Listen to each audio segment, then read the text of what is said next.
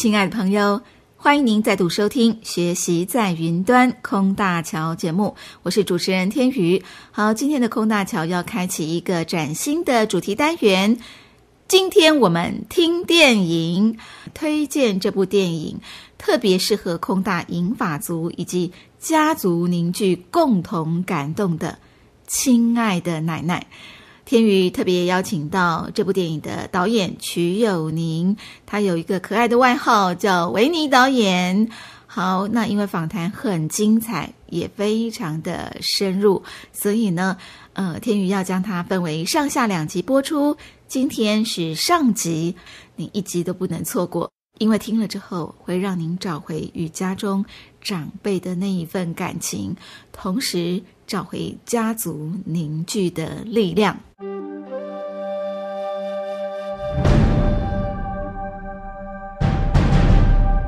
今天我们听电影。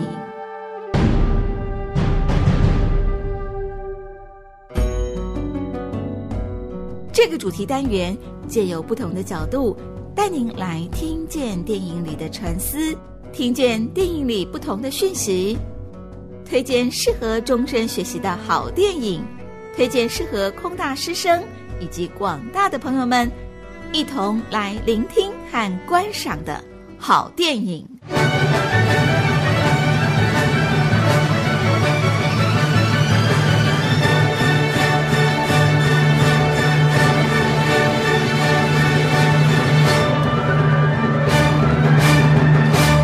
今天听电影。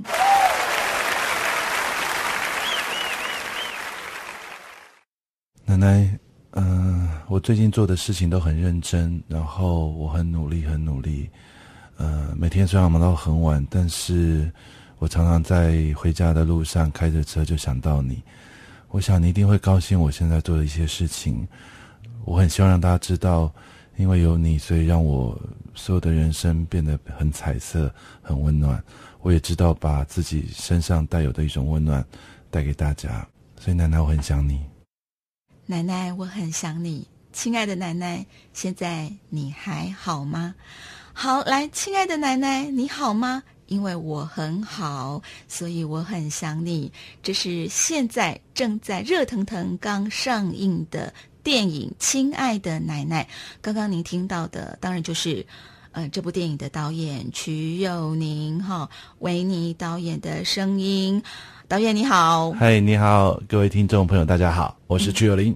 好，来，维尼导演，其实很多人很喜欢你胖胖的外表，好，不过扮成奶奶就有一点给他呃 shock 一下。扮扮成 扮成奶奶也还蛮温暖的啊，真的吗？奶奶奶奶不是感觉都应该要胖胖的，然后大家抱起来觉得啊，在她身上找到找到很多的安慰这样子。嗯哼。好，其实奶奶的形象是一个银发族的形象。那这个奶奶的形象不只是维尼导演的奶奶，刚刚那一段话也应该不只是，呃，这个某一家的奶奶，或者是某一位导演他自己心里面的话而已，是不是？嗯，对啊，我我觉得大家心里头其实都有一块，呃，跟奶奶的回忆，跟阿妈的回忆。然后这个回忆其实平常可能不会想到，但有一天你在很挫折、很低落的时候。因为突然想到说谁对我最好，那你就会想到那个曾经对你最宠爱的人。其实，亲爱的奶奶，嗯、呃，在网络上面预告片点阅率还蛮高的，对不对？嗯，对，而且其实上映到现在看过的人，呃，前两天新闻有说没有没有负评，都是好评，就看过人都非常感动，非常喜欢。因为其实台湾这两三年电影发展的很好，但是我们会发现题材有一点点越来越。越越刻板或者越紧缩，好像只要喜剧，只要励志，然后只要草根性强一点，好像就是一个卖座的公式。可是我觉得，一个如果我们把电影当一个文化，它要好，它这件事情应该不是只有一种题材，它应该更多元化。所以我想，这个时候如果我给大家一个亲情的题材，我想也是告诉大家说会有一个不一样的电影出来。然后再来，其实是我觉得二零一二是一个很有趣的事情。大家看到那个世界末日，然后我们大家也都活下来了，表示 其实大家有点无端的惶恐，然后甚至在外面的世界寻找一个可以依靠的地方，可能钱，可能工作地位，但是你你你如果仔细想想，其实，在那个时候，我们最可以珍惜的反而是，呃，我们自己的家人。我想，这个电影为什么在这时候出来，然后有这么多过年档贺岁的强片，我想也是想要力争出一个声音，提醒大家过年到了。我觉得这是最好跟家人团聚的时候。每年我们过年都是打牌打到死，睡觉睡到死，然后吃东西吃到撑死。那能不能在今年可以稍微温暖一点？大家一起看一个很温暖的电影，然后完了之后就就你就会很想聊很多的事情。小时候怎么样？你怎么带我？然后这样聊起来之后，你会就发现这个年会过得很感性。嗯，刚刚呃，这个维尼导演也提到说，至今。几乎没有负评，没有负评。好，对。那我在网络上其实还看到大部分的网友乡民的反应是，至今没有人不流下眼泪，就是，有一点，而且是笑着流下眼泪。对，嗯，好，其实这样子会会让很多这个感情丰富的妈妈婆婆哦，进电影院之前都会心有心理压力啊。我觉得大家为什么要那么怕哭？我就在好奇这件事情。我就说，因为大家太惊了，然后觉得我我我一定要表现出一个我很安然的状态。可是，我觉得到电影院哭是一件最自私也最轻松的事情。嗯、就是说，你在一个全黑的环境里，你的情感跟电影的互相投射，旁边没有人会管你，然后你的泪腺其实是需要偶尔畅畅通一下。那更值得的是，这个是一个感人的电影，而不是一个催泪要逼你哭的电影。很多人的那个流泪经验是默默坐着，然后想到了自己，然后慢慢眼泪就滴了下来。嗯，所以泪是不听使唤的。是。好，如果他不听使唤，你也不要刻意去控制他。不需要，这样伤身体啊。伤身体，而且电影院是黑的。好，只要他在这个走出戏院之前，哈，灯亮之前干掉，没有人知道你流过泪。而且这一次很有很有趣的一个过程是。以往大家在在上字幕的时候，大家就会起身离开。嗯，但这个电影是上完字幕，大家都还坐着，然后做完了之后就哎发现电影结束，我们应该走了，然后大家慢慢的起身，慢慢的离开。是，就是收拾心情。对，都有一个心情沉浸在那个电影里头。嗯，好，其实天瑜自己也很少看完字幕。因为旁边看电影的人通常会催促我，快点走啊，底下人很多。嗯，好、哦。可是这个亲爱的奶奶，根据广大乡民的回应是，人多的时候哈，会会被人家发现我刚刚哭过，而且哭得稀里哗啦。嗯，所以我要最后走哈。好，亲爱的奶奶，其实呃，这个没有什么煽情的起伏，是不是？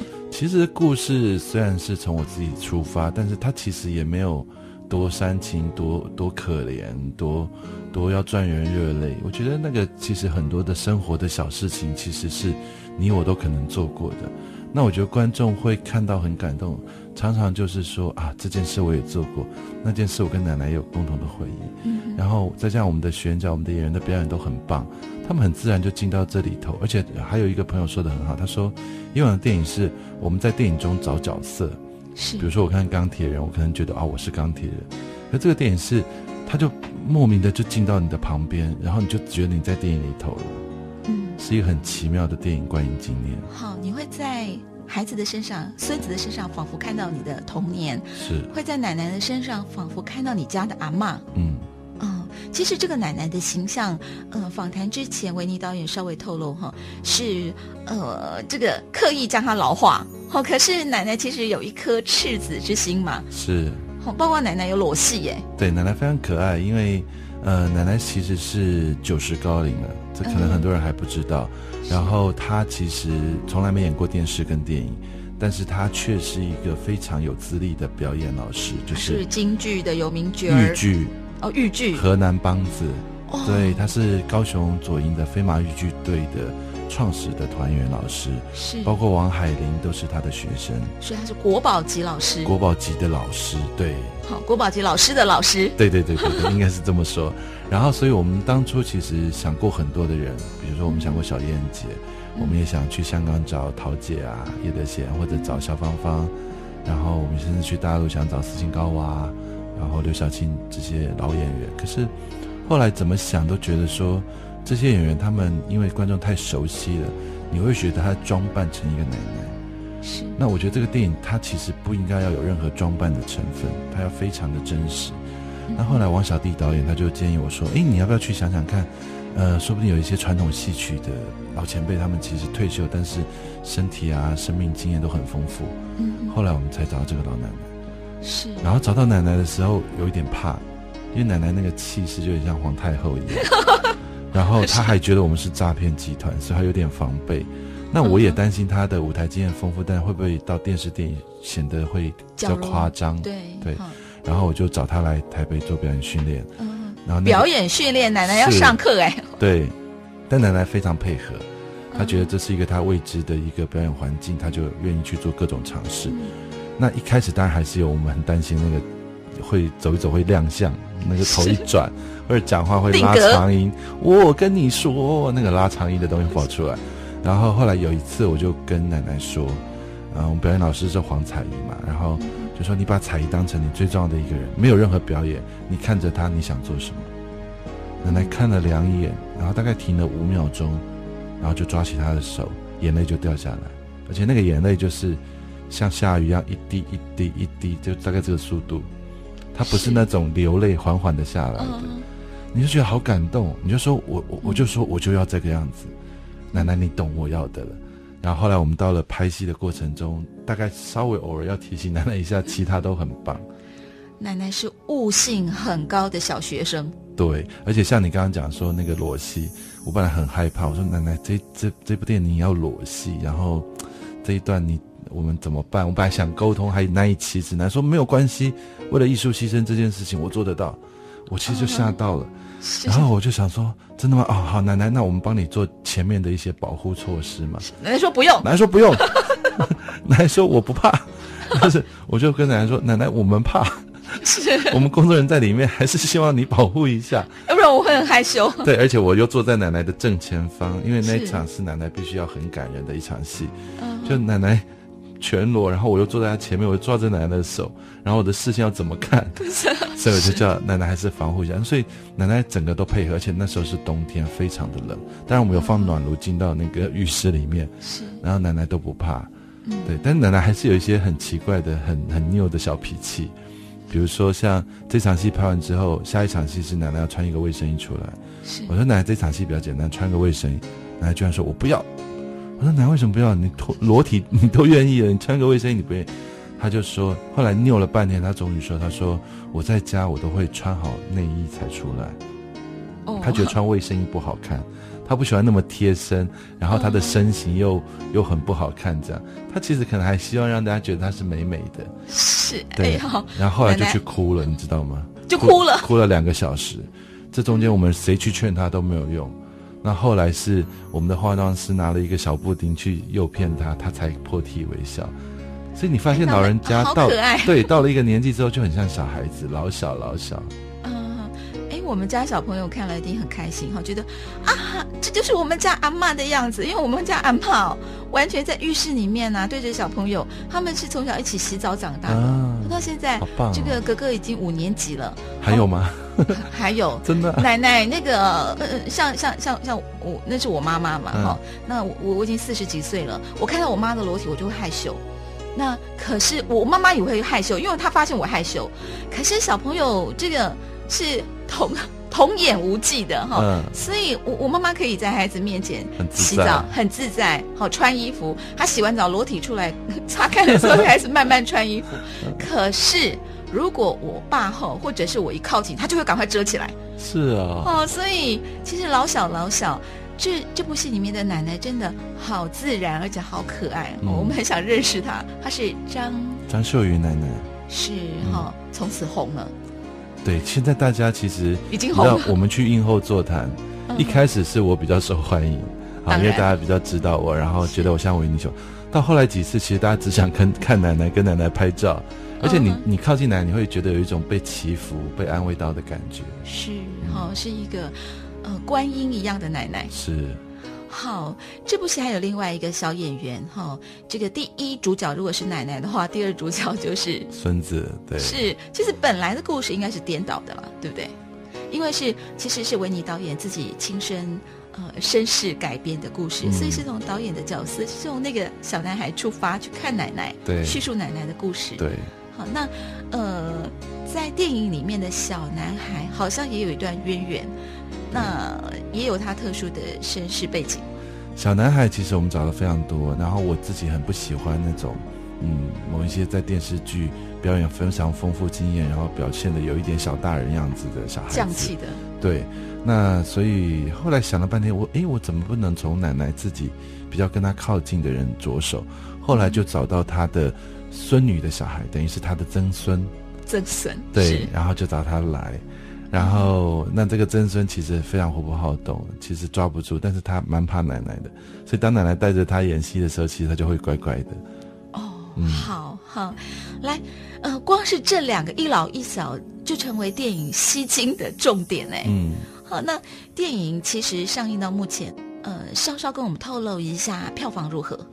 票房到目前为止是稳定的成长，对，嗯、呃，我想观众其实会觉得它是一个需要比较安静的，他他可能会在想说晚一点看，所以现在后面越来越多人看，到目前为止大概呃全台我们有十八家戏院，嗯、然后第一周第一周五六日已经破了两百万，是，那目前朝五百万迈进，嗯、那我觉得钱不是一件最重要的事情。其实我真的觉得大家很值得去看一个很不一样的台湾电影，嗯、因为包括像张大春，昨天我跟他遇到，嗯、他说他已经好几十年没看到这么好看的台湾电影，不管在很多技术层面，在说故事的方式，在演员的表演，他说每一个细节都做到很好。是，这这不是我自己讲的哦，这不是你自己讲。嗯、好了，一定要强调是张大春讲的，对对对 好，这是广大乡民共同的意见哎，好、嗯，共同的观影心得。那其实这里啊、哦，我们还是要再三的呼吁大家支持国片。虽然头几年支持国片其实是很心酸的，因为那好像在博取同情分。对，那好像我们国片必须处在一个呃，有一点希望大家来同情的这样的角度。可是，亲爱的奶奶，其实就。影片本身，导演，你觉得，嗯，如果你是影评人，你自己会给几分？这很 这很尴尬的问题。我这么说好了，我觉得我不想要大家支持电影，支持国片。嗯，我希望你支持好的国片。那我敢说，这一次是我创作到现在最好的一部作品。然后，呃，我的身边朋友也都说非常的好。然后，呃，如果一个好的电影呢，却因为它可能不像一些好莱坞电影那么的搞笑，或者是那么有噱头，那么有噱头，然后那么多的大明星，但是你有时候去看了大明星的演出，有时候还是会很空虚。是的。那与其这样，你为什么不会选择一个很好的台湾电影？然后你告诉大家说，这个好的电影其实是我们台湾的骄傲。对。嗯，其实亲爱的奶奶，呃，我我在看这个乡民的。观影心得的时候，一直会浮出另外一一部韩国片哦。我们现在觉得有你真好吗？是是的。好，那那个孙子其实一开始真的在很欠扁了。对，他的奶奶好可爱。奶奶对，其实那个奶奶从头到尾没有说一句话，因为她是哑巴哦。可、嗯、是那个祖孙之间的关系，从一开始的很紧绷、很陌生，到后来哈，你看孩子哭着，然后这个追着奶奶，然后想念奶奶的的那那那个。你你会不知不觉的，突然之间整个胸口开始热起来，嗯，好，眼泪就会掉下来，嗯，好，那没掉眼泪的大概，嗯，好了，好，我我们不要说那个没血没肉。其实我这个电影有点异曲同工之妙，就是说，呃，他跟我们绝大多数人一样，所以为什么大家都哭的原因，是因为我们都会有一段时间不太在乎奶奶，嗯，然后我们觉得，哎呦，你不要拖累我，你不要找我麻烦。然后你根本不懂我在想什么，嗯哼，那但是你到后来有一天你，你你发现到他虚弱了，然后他只是很淡淡的告诉你他他想要什么东西，你突然觉得很想珍惜他，但那个时候有的时候是比较晚的时候了。我这个电影虽然很多人还没看到，但是我我必须要说，我刚开始想这个剧本的时候，其实想到一个画面，我骑摩托载我奶奶，那一开始在他的时候，他很怕我。他永远会把自己的身体往后倒四十五度，所以抓后面。好、哦，这个维尼导演的奶奶，大概你一定很少拥抱奶奶，对不对？对，很少。身体的亲近，其实对老人家，传统老人家来讲是是一种禁忌，是吗？嗯，我们传统的拥抱啦，哈，这个对传统的他会觉得有一点点太靠近嘛。是的。所以他就离得很远，然后他把自己都包得紧紧的，哪怕夏天，因为他很怕冷，所以他就包得像外面还套雨衣，然后口口罩、围巾、眼镜、帽子全部。这不是老人家的特色。全副武装，对，老人家都这样子。然后我在载他出去的时候，我就想，那时候正好电影 ET 非常盛行，我就想说我我会不会警察拦我下来说我载的是谁？然后打开一看是外星人，我心里头就有这个念头。然后那时候是轻松有趣的，可是到有一天。好几年之后，你突然发现他静静的就靠在你的背上，让你再去看医生的时候，你一来觉得很感动，因为他终于愿意贴近你了；另外一方你也觉得有点难过，是他好像不能不贴近你了，因为他需要贴近你，他才能够坐稳。对，嗯。好，其实不要说奶奶，我觉得家里如果有长辈，或者是，呃，他可能跟你没有血缘关系，是你的师长，只要是长辈跟师长靠近的那个感情，在这部电影里面都可以找到很多的蛛丝马迹，嗯，是不是？而且我不知道我自己做完这个电影，我自己也变得更更贴心、更更感性，然后看过的也都是，像比如说今天我出门的时候，我本来这几天因为电影宣传，我都是。很早出门，很晚回去，我妈大概都已经睡觉了。然后今天正好比较晚出门，然后中午的时候出门的时候，我妈，我本来已经要出门了，我妈说她已经在睡午觉，她就起来，她说等一下。我说怎么了？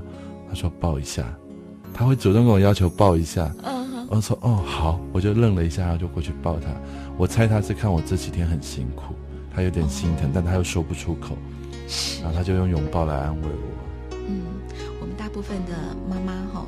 会用责骂的方式，嗯，唐样你看呐，哦，或者是你认为他他其实他关爱的方式会用一个反向的方式，可能就挑你毛病啊，或者是骂你说啊，怎么都不知道爱惜自己呀，吼，嗯，唐样你看呐，吼，以前 都是这样，是，吼，对，看过《亲爱的奶奶》，希望改变你跟家里的妈妈、爸爸、长辈相处的模式，这其实是需要一点挑战跟勇气，哎，我觉得东方人真的好像大家会。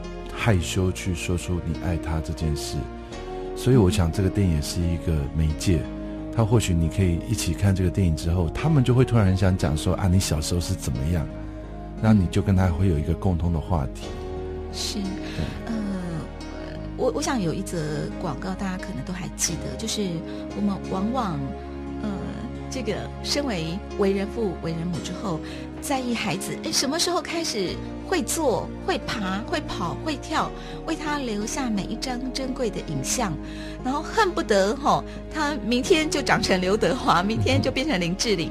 可是我们很少去注意家里的老人家什么时候没有牙齿了，嗯，好，或者是这个孩子每长一颗牙，哇，就拍照上脸书，嗯，可是家里的这个老人家，他有时候哎，他需要假牙，可能不合适了，哈、嗯，或者是。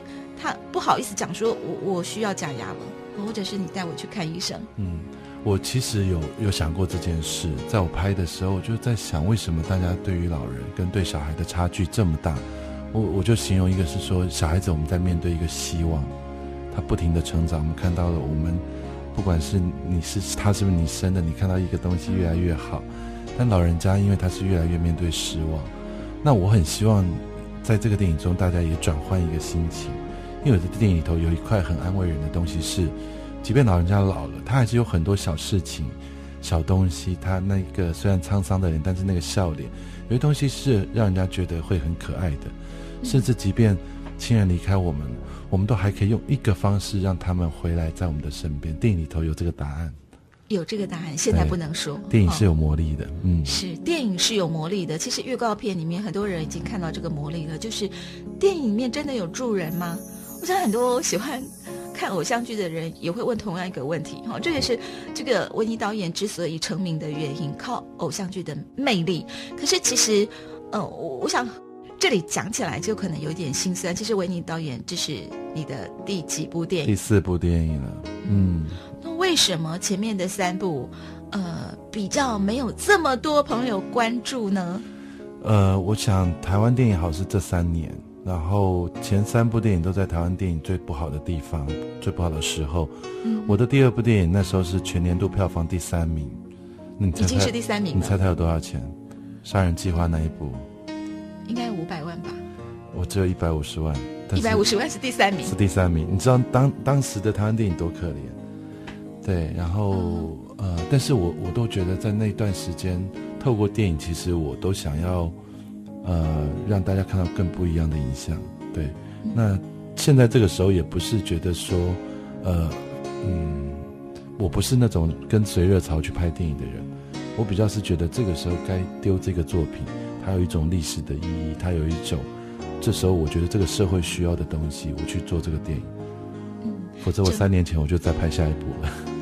其实以维尼导演这两年，呃，这个偶像剧累积出来的人气，可以拍一部娱乐性更强的，那票房更吸引人的，嗯、卡斯更强的。嗯、那我想，如果说这个，呃，这个把偶像剧拍成电影，我想那个票房或者是那个宣传可能不会这么费力，对不对？我就笑嘛，我现在如果拍《我可能不爱你》的电影，我基本上不用出门，大概就会大卖座。对，但是我我我不觉得这件事情是是嗯现在立刻要做的。我想，嗯、我我还是有一点叛逆了。对，有一点叛逆的维尼导演，其实拍电影拍到第四部，那嗯回顾一下戏剧的过程，这中间其实是充满了曲折、离奇、颠簸、心酸。嗯，嗯那这部电影，刚刚维尼导演在访谈一开始已经告诉大家，这部电影是。人生走到这个阶段，呃，导演自己觉得最成熟的作品是，嗯，也是人生智慧最圆满的时候。对，呃，四十岁了嘛，哈，然后你的体力应该已经是到最高峰了，然后开始要走下坡了，然后我们不要说开始要走下坡，到最高峰就好了，有可能持平嘛，哈、哦，是啊。然后，呃。比如说你你所有学到的东西，现在应该都已经最好。我现在其实到了拍戏现场都不会恐慌。